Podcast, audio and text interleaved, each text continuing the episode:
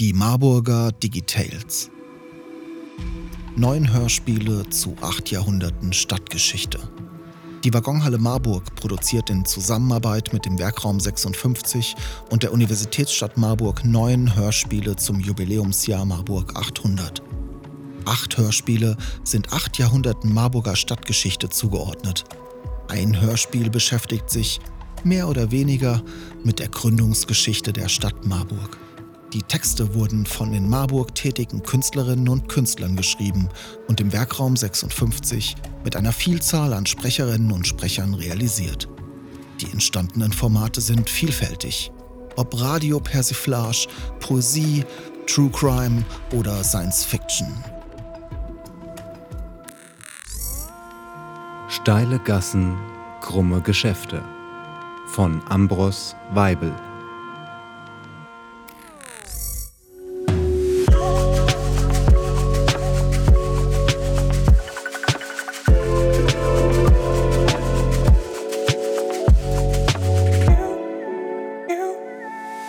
Betreff Gerichtsprozess in Marburg. Datum Dienstag, 10. Dezember 2019, 13.55 Uhr.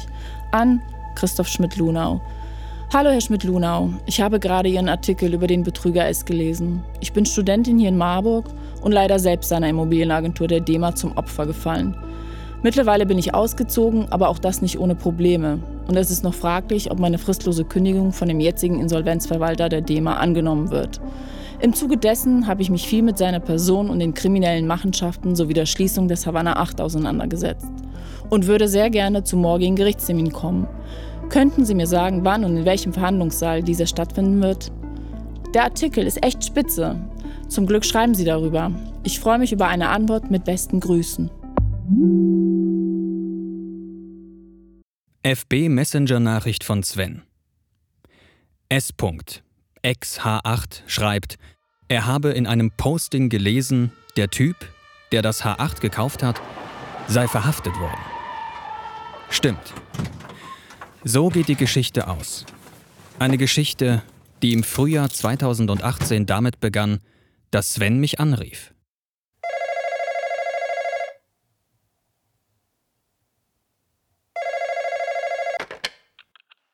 Hey, Ambros, Sven hier. Ich muss dir was erzählen. Sven, der so ein Typ ist, den eine Stadt wie Marburg braucht. Weil Sven so umtriebig ist, dass ihn niemand für seine Umtriebigkeit bezahlen könnte. Der sich gar nicht dafür bezahlen lassen wollte. Jedenfalls damals nicht. In den 90ern, als wir jung waren. Und zumindest nicht von jedem. Und schon gar nicht für alles. Sven machte Radio war Reiseleiter auf der Lahn, Direkt vor uns haben wir die Weidenhäuser Brücke. war politischer Aktivist, schrieb sogar sarkastische Leserbriefe an die OP. Sehr geehrte Damen und Herren. Und natürlich studierte er auch, wie wir alle. Der Termin zur Rückmeldung war zweimal im Jahr der wichtigste, durfte unter keinen Umständen versäumt werden. Achtung, Statusgefahr. So lebten wir und brachten es auf Dutzende Semester. Denn wir hatten ja zu tun. Nach dem Kino oder dem Kfz, nach dem Café Trauma oder dem Delirium mussten wir ja noch ins Havanna 8, ins H8 am Lahntor. Dort saßen dann schon Leute, die schon länger da gesessen hatten. Das war nichts für mich. Hey, Mann, mach noch mal zwei Whisky, bitte.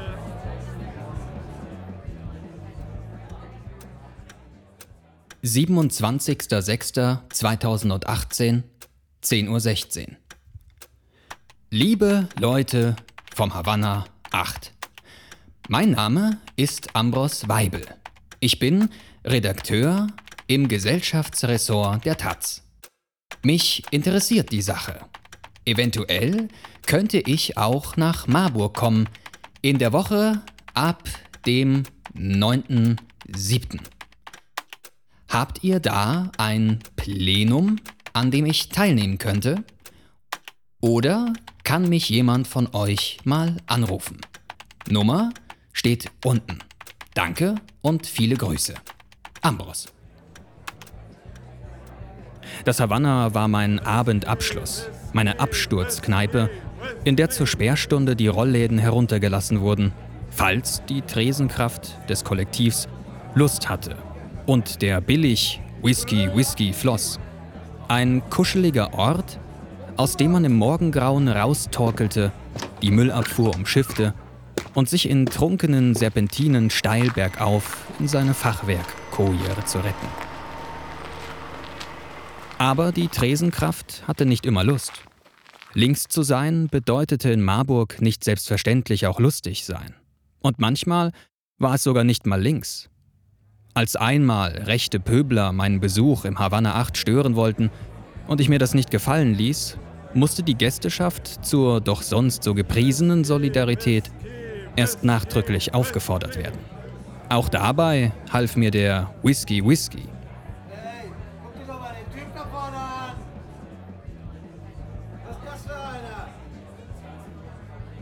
Sind Sie noch da, wenn Opa vom Krieg erzählt? Schön. Denn der Krieg ging dann erst los. Man meinte in Marburg, sich unbedingt von ein paar heruntergekommenen Gründerzeithäusern befreien zu müssen, die um die Ecke vom Havanna am Biegeneck herumlungerten. Hände weg vom Biegeneck. So schallte es den Spekulanten in Politik und Privatwirtschaft ein paar Monate lang durchs Städtchen entgegen. Und natürlich nahm das Geld seine schmutzigen Hände nicht weg, sondern stellte einen Komplex hin, der überall in der deutschen Provinz irgendwann entstanden ist und eben heute auch noch dasteht. Autogerecht und zum Erbarmen hässlich.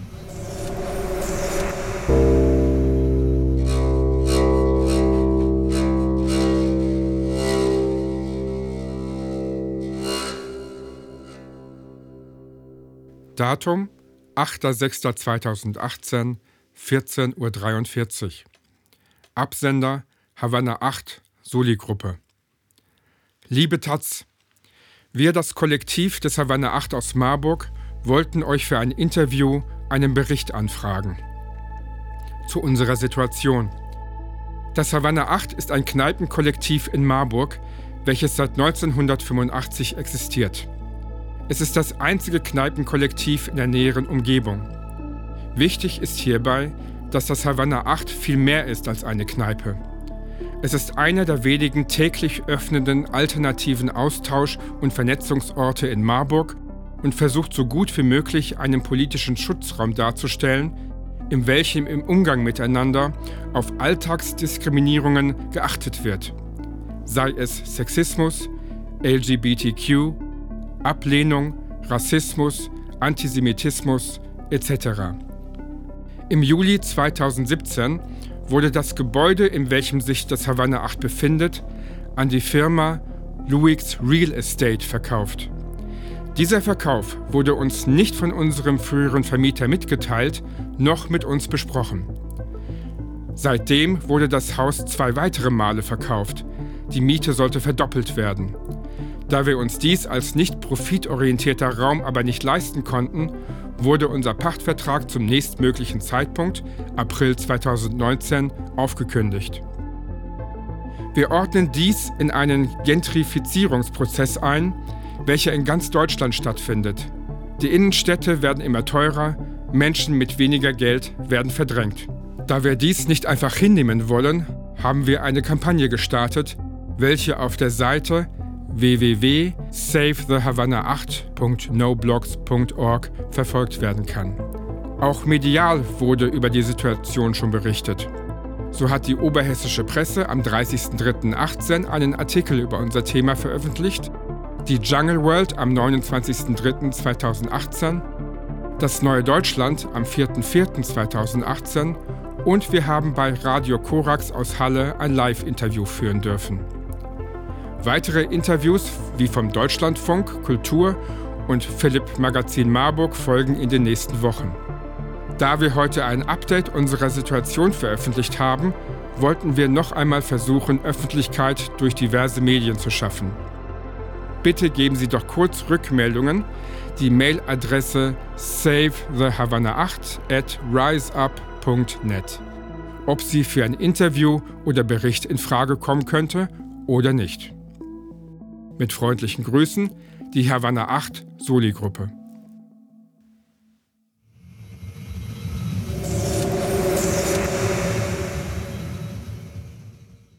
Am 7. Januar 1993 waren die letzten Häuser des Beacon X abgerissen. Deal with it, dachte ich. Denn verhauen lassen, von der hessenweit herbeigerufenen Polizei, wollte ich mich nun wirklich nicht. Und es gab ja noch das Havanna. Bis Sven anrief. Sven hier. Du, das Havanna. Das gibt's bald nicht mehr. Aber das war dann eben satte 25 Jahre später. Ein Grund, warum Journalisten zu den Berufsgruppen gehören, in denen immer noch viele rauchen, ist das Nichtstun. Und dann das zu viel tun, das Warten und dann die Anspannung. Ich saß in der Redaktion der Taz seit zehn Jahren. Manchmal machte ich nichts. Dann machte ich wieder zu viel. Plötzlich passiert was. Oft passiert nichts. Dann klingelt mein Handy. Worum es ging, erzählte mir zwei Wochen später nochmal Paul. An einem schwülen Nachmittag empfing er als einer der acht Kollektivisten im Havanna 8 zum Interview. Die Atmosphäre war unverändert schmuddelig, gemütlich. Ein Schild wies darauf hin, was man alles nicht macht. Und dass, wer sich belästigt fühlt, am Tresen auf Hilfe hoffen kann. Siehe oben, dachte ich. Dachte ich nicht. Ich hörte zu. Seit Mai 2017, erzählte Paul, hatte das Fachwerkhaus mit dem Havanna im Erdgeschoss dreimal den Besitzer gewechselt. Verhandlungen mit dem vorletzten Besitzer S und seiner S Investment GmbH waren gescheitert. Die Miete sollte auf 2500 Euro erhöht werden. Fast das Doppelte der bisherigen Miete. Die Kollektivisten selbst arbeiteten ehrenamtlich. Sie legten Widerspruch ein.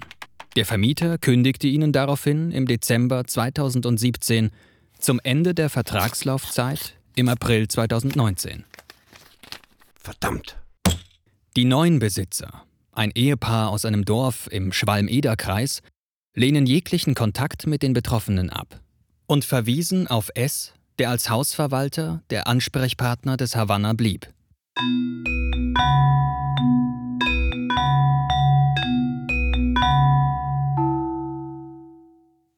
Weitergeleitete Nachricht. Betreff Anfrage Havanna 8. Datum Freitag, 20. Juli 2018, 16.07 Uhr. Von Ambros Weibel. Organisation Taz, die Tageszeitung. An nb.s.de. Sehr geehrte Damen und Herren, mein Name ist Ambros Weibel. Ich bin Redakteur im Gesellschaftsressort der Taz, die Tageszeitung in Berlin. Im Zuge der Recherchen für einen Artikel hatte ich Sie am 4. Juli und am 20. Juli diesen Jahres unter der Geschäftsmailadresse nb.s.de angeschrieben, aber leider keine Rückmeldung bekommen. In diesem Artikel beschäftige ich mich insbesondere mit den Vorgängen rund um die Kneipe Havanna 8. Sehr gerne würde ich dazu Ihre Sicht der Dinge erfahren und frage nochmals an, ob Sie sich vor der zeitnahen Veröffentlichung äußern möchten. Außerdem würde ich gern eine Stellungnahme ihrerseits erfragen zu den in Marburg erhobenen Vorwürfen, die meiner Information nach zu einer Strafanzeige gegen sie geführt haben. Mit freundlichen Grüßen, Ambros Weibel.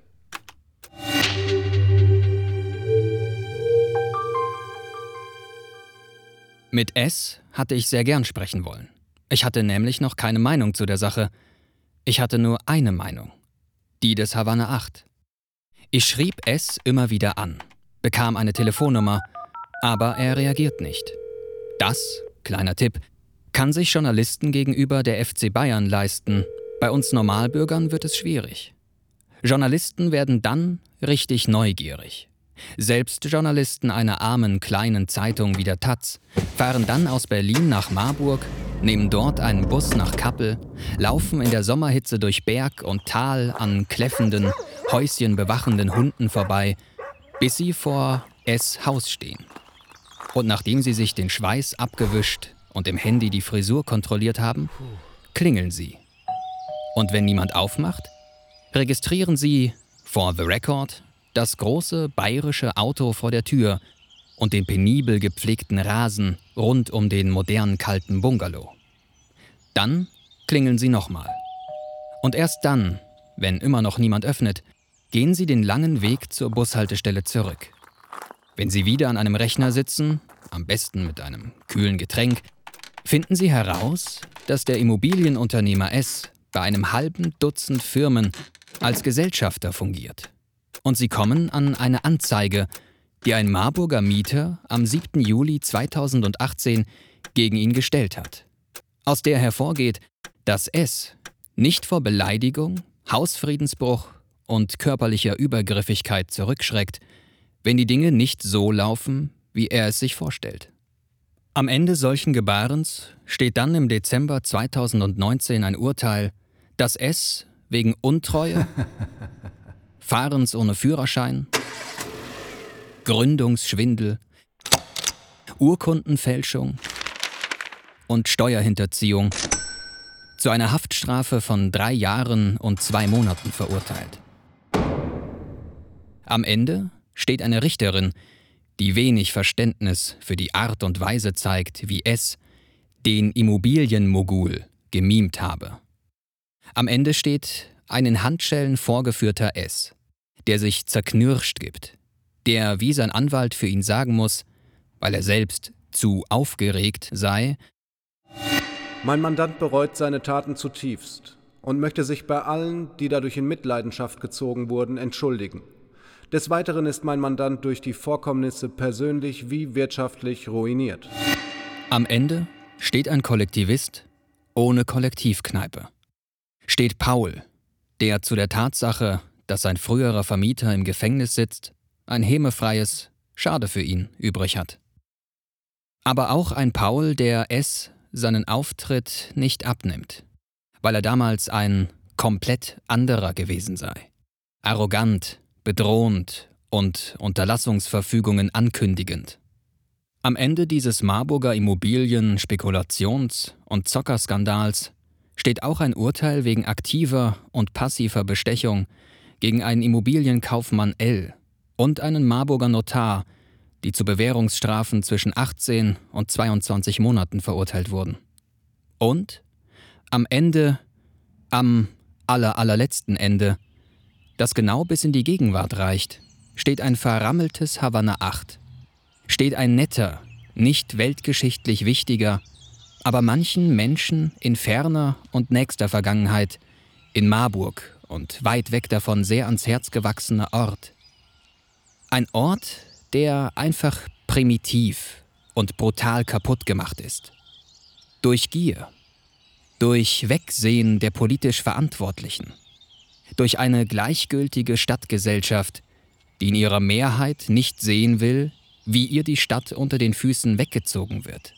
Oder, wie es der Taz Hessen-Korrespondent Christoph Schmidt-Lunau als Fazit seiner Prozessbeobachtung nüchtern schrieb, auf einem hochspekulativen Markt sind auch Mittelzentren wie Marburg inzwischen ein Eldorado für zweifelhafte Immobiliengeschäfte. Ja, Marburg, mein Lieblein, meine Jugend. Was jetzt? Ich bin wieder in Berlin. Du bist noch da. In diesem Jahr seit 800 Jahren urkundlich bezeugt. Ich war nicht wichtig für dich. Du warst es sehr für mich. Früher, als ich noch Verse schrieb, habe ich mal gedichtet, in deinen steilen Gassen hat mancher doch sein Herz gelassen. Über den Artikel schrieb ich, krumme Gassen, steile Geschäfte. Also, wo soll's hingehen? Machst du's wieder gut? Machst du's sogar besser? Sei doch so gut. Darauf einen Whisky, Whisky.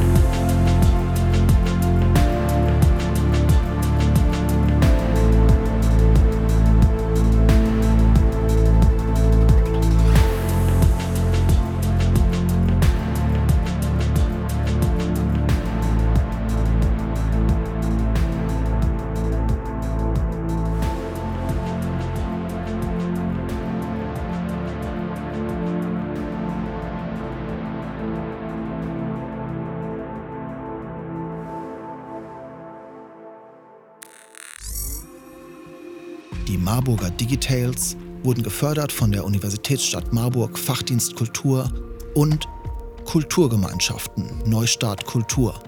Die Beauftragte der Bundesregierung für Kultur und Medien, Kulturstiftung der Länder aufgrund eines Beschlusses des Deutschen Bundestages.